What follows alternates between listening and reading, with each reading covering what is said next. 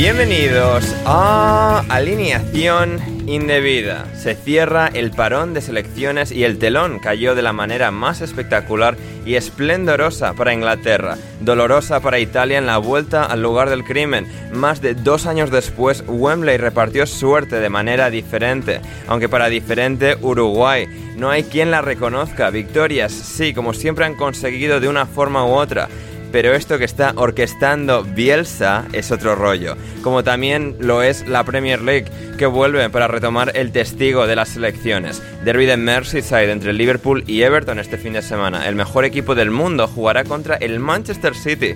Jugarán el United contra el United y sin embargo ninguno de los dos equipos parecen entramados tácticos muy unidos. Y uno y dos son el Tottenham y el Arsenal que jugarán contra Fulham y contra Chelsea. Todo eso y mucho más hoy aquí en Alineación Indebida.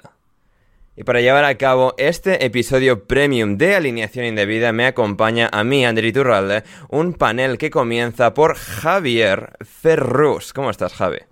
Muy bien, eh, ya después del fin de semana de parón de selecciones que aunque hay partidos permite descansar un poco ya que los partidos suelen ser todos en la misma franja o parecidas, así que con las pilas cargadas y con ganas de gastarlas la semana que viene con los ocho partidos de Premier del sábado. Efectivamente, efectivamente. Um, Javi, es el primer podcast en el que estás desde que tú y yo nos desvirtualizamos, por fin. Cierto, ¿eh?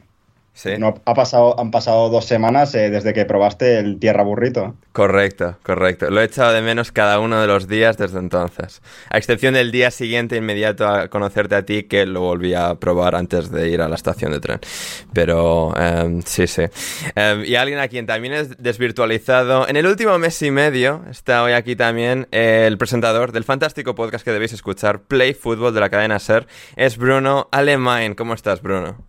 ¿Qué tal, Ander? Muy buenas. Pues, a ver, me siento un poco sucio, te tengo que decir, la verdad, porque eh, me siento un poco usado, porque me llamas eh, siempre que, tus eh, comentaristas habituales no han visto un puto partido, porque son partidos de selecciones que solo ve el gilipollas, de Bruno, es el único que los ve, y llamamos a Bruno porque, claro, porque no queda, no queda otra, ¿no? Bueno. No, no, no, no, no, Esto realmente, Bruno, es porque, o sea, los domingos nunca puedes y los miércoles de Champions tampoco. Por eso siempre los paneles de selecciones tengo que aprovechar. Bueno, eh, igualmente, Ander, es como, te tengo que decir que es como cuando en el colegio te elegía la, guapa de clase para el ejercicio de educación física.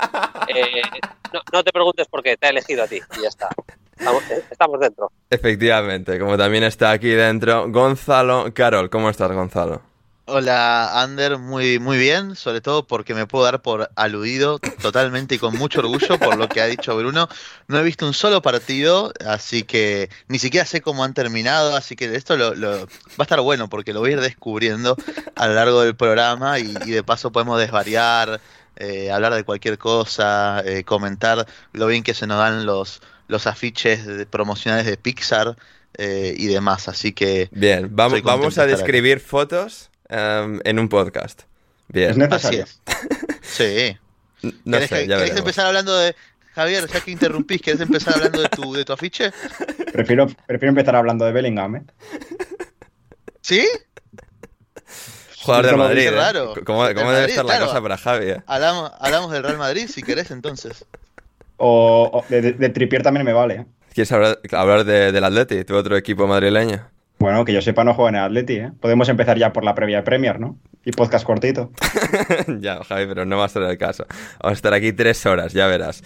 Em, en todo caso, queridos oyentes, recordad que si queréis escuchar la totalidad del programa de hoy, podéis hacerlo eh, suscribiéndoos en patreon.com barra alineación indebida desde tan solo 5 euros con 50 o 5 dólares con 50 al mes. Es el primer link en la descripción, que seguro que el programa de hoy va a merecer mucho la pena. Y vamos ya con el partido de Wembley. Em, Bruno, a ver, partido interesante, partido con, no sé, una, epicidad muy marcada, creo que para Inglaterra. El, volver al, al, mismo escenario en el que perdieron contra Italia en la final en Wembley y empezar el partido perdiendo en este caso, a diferencia de cómo fue la final de aquella Eurocopa y ser capaces de remontar y, dar un aire de, grandeza y de, una calidad que realmente está siendo finalmente eh, maximizada, optimizada con, Phil Foden, con Jude Bellingham, que realmente está siendo un, golpe de efecto de una selección que ya era muy eficaz, muy, muy buena, muy ganadora, pero que ha sumado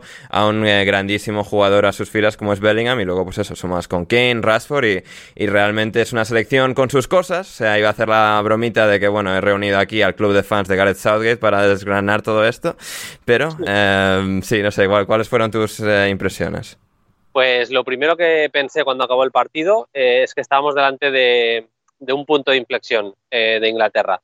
Em, yo es verdad que ya lo sabéis y tú en particular no soy el fan número uno de, de Southgate, me ha dado motivos para ello en, los últimos años y me lo sigue dando, eh, pero es verdad que, fue una actuación súper completa de, Inglaterra. Inglaterra fue muy superior a, Italia. De hecho, el gol de Scamaca Em, hay que decir que es un accidente en el partido. También es cierto que, justo esos 10 minutos posteriores está un poco atontada la selección de, Inglaterra y le, hace bastante daño el gol de, Italia. Pero Inglaterra había empezado bien el partido, había empezado eh, dominando, con Declan Rice mandando mucho en el, centro del, campo, eh, con las ideas claras además, con capacidad para salir también por fuera con, los laterales, con eh, Walker en la derecha y con Trippier en la izquierda. Eh, y con, con, gente en tres cuartos eh, capacitada para hacer mucho daño. Foden banda derecha, eh, banda izquierda para Rashford y Bellingham por dentro, entre, entre líneas. Y, y, con Kane además con esos desmarques de apoyo, cayendo a, apoyar al, centro de, del campo de forma espectacular. Pero, pero es que marcó el gol Italia, se, se atontó un poquito Inglaterra y, y a partir de, de ahí tuvo que nacer el, el jugador del partido, a pesar de los dos goles de Game, para mí el jugador del partido vuelve a ser Bellingham, que, hace una acción fantástica para provocar el, el penalti que se marca un partido impresionante. Eh, creo que fue una actuación de Inglaterra que tuvo de todo, tuvo que tirar de carácter para remontar, eh, vimos momentos de, buen juego y, además vimos eh, a Bellingham y a Kane coexistir en plan estrella, que me parece que es lo más positivo. Si, eh, podemos encontrar al mismo tiempo, que estoy convencido que sí, porque son dos grandísimos jugadores y además son muy inteligentes, eh, pues una buena versión de Kane y de Bellingham al mismo tiempo, pues es que tiene muchísimo ganado Inglaterra. Insisto, me pareció punto de inflexión, perdona por el rollo, pero, me pareció un gran partido de, Inglaterra y, lo único que, que me hace eh, darle todavía el interrogante es que estamos hablando de Subgate y, por tanto pues quiero tener alguna reserva todavía. Hmm. Em, Javi, tú también compartes esas reservas. ¿Qué, es lo que más te llamó a ti la, atención del partido? Además de, bueno, Bellingham King, que obviamente estuvieron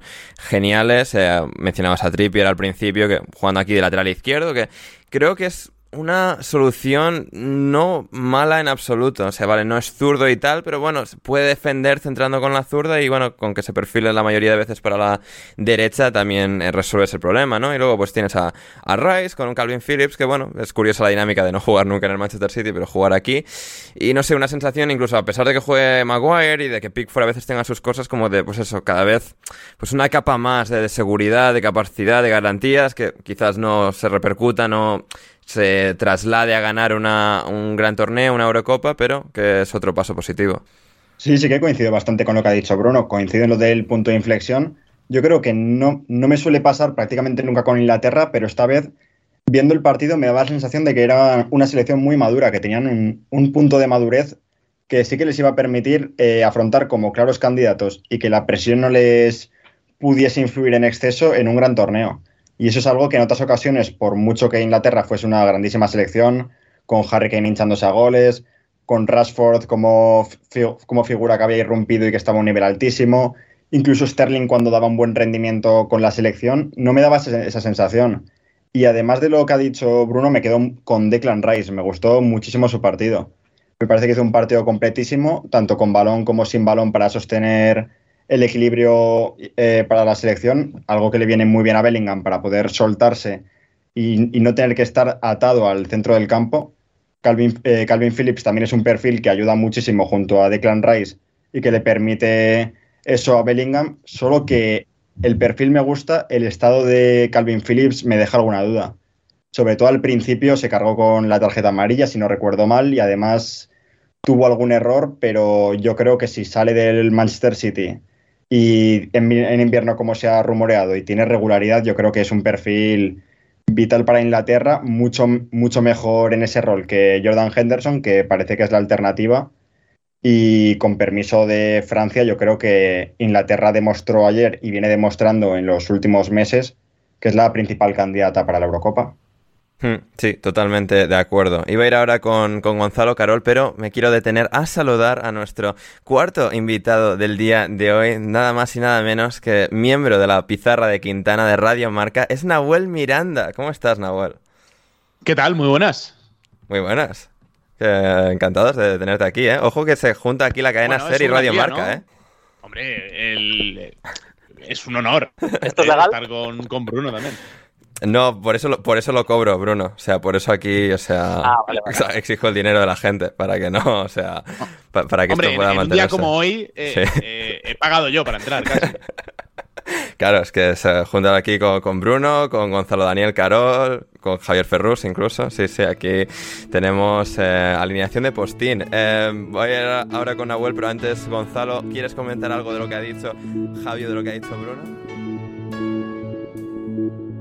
Y hasta aquí la versión en abierto del episodio premium de Alineación Indebida de hoy. Si queréis escuchar la más de hora y media de programa del día de hoy de Alineación Indebida con Bruno Alemán, con Gonzalo Carol, con Javier Ferrus y con Nahuel Miranda de la Pizarra de Quintana, id a patreon.com barra alineación indebida y suscribíos desde tan solo 5 euros con 50 o 5 dólares con 50 al mes. Vais ahí, os suscribís en el segundo nivel y así podréis acceder al resto de este fantástico, fantasioso episodio repleto de absolutos cracks con Nahuel Bruno, Gonzalo y Javi. No os lo vais a querer perder, así que nada, creo que os va a merecer mucho, mucho la pena y en todo caso, si no, muchas gracias por considerarlo y nos reencontramos el lunes.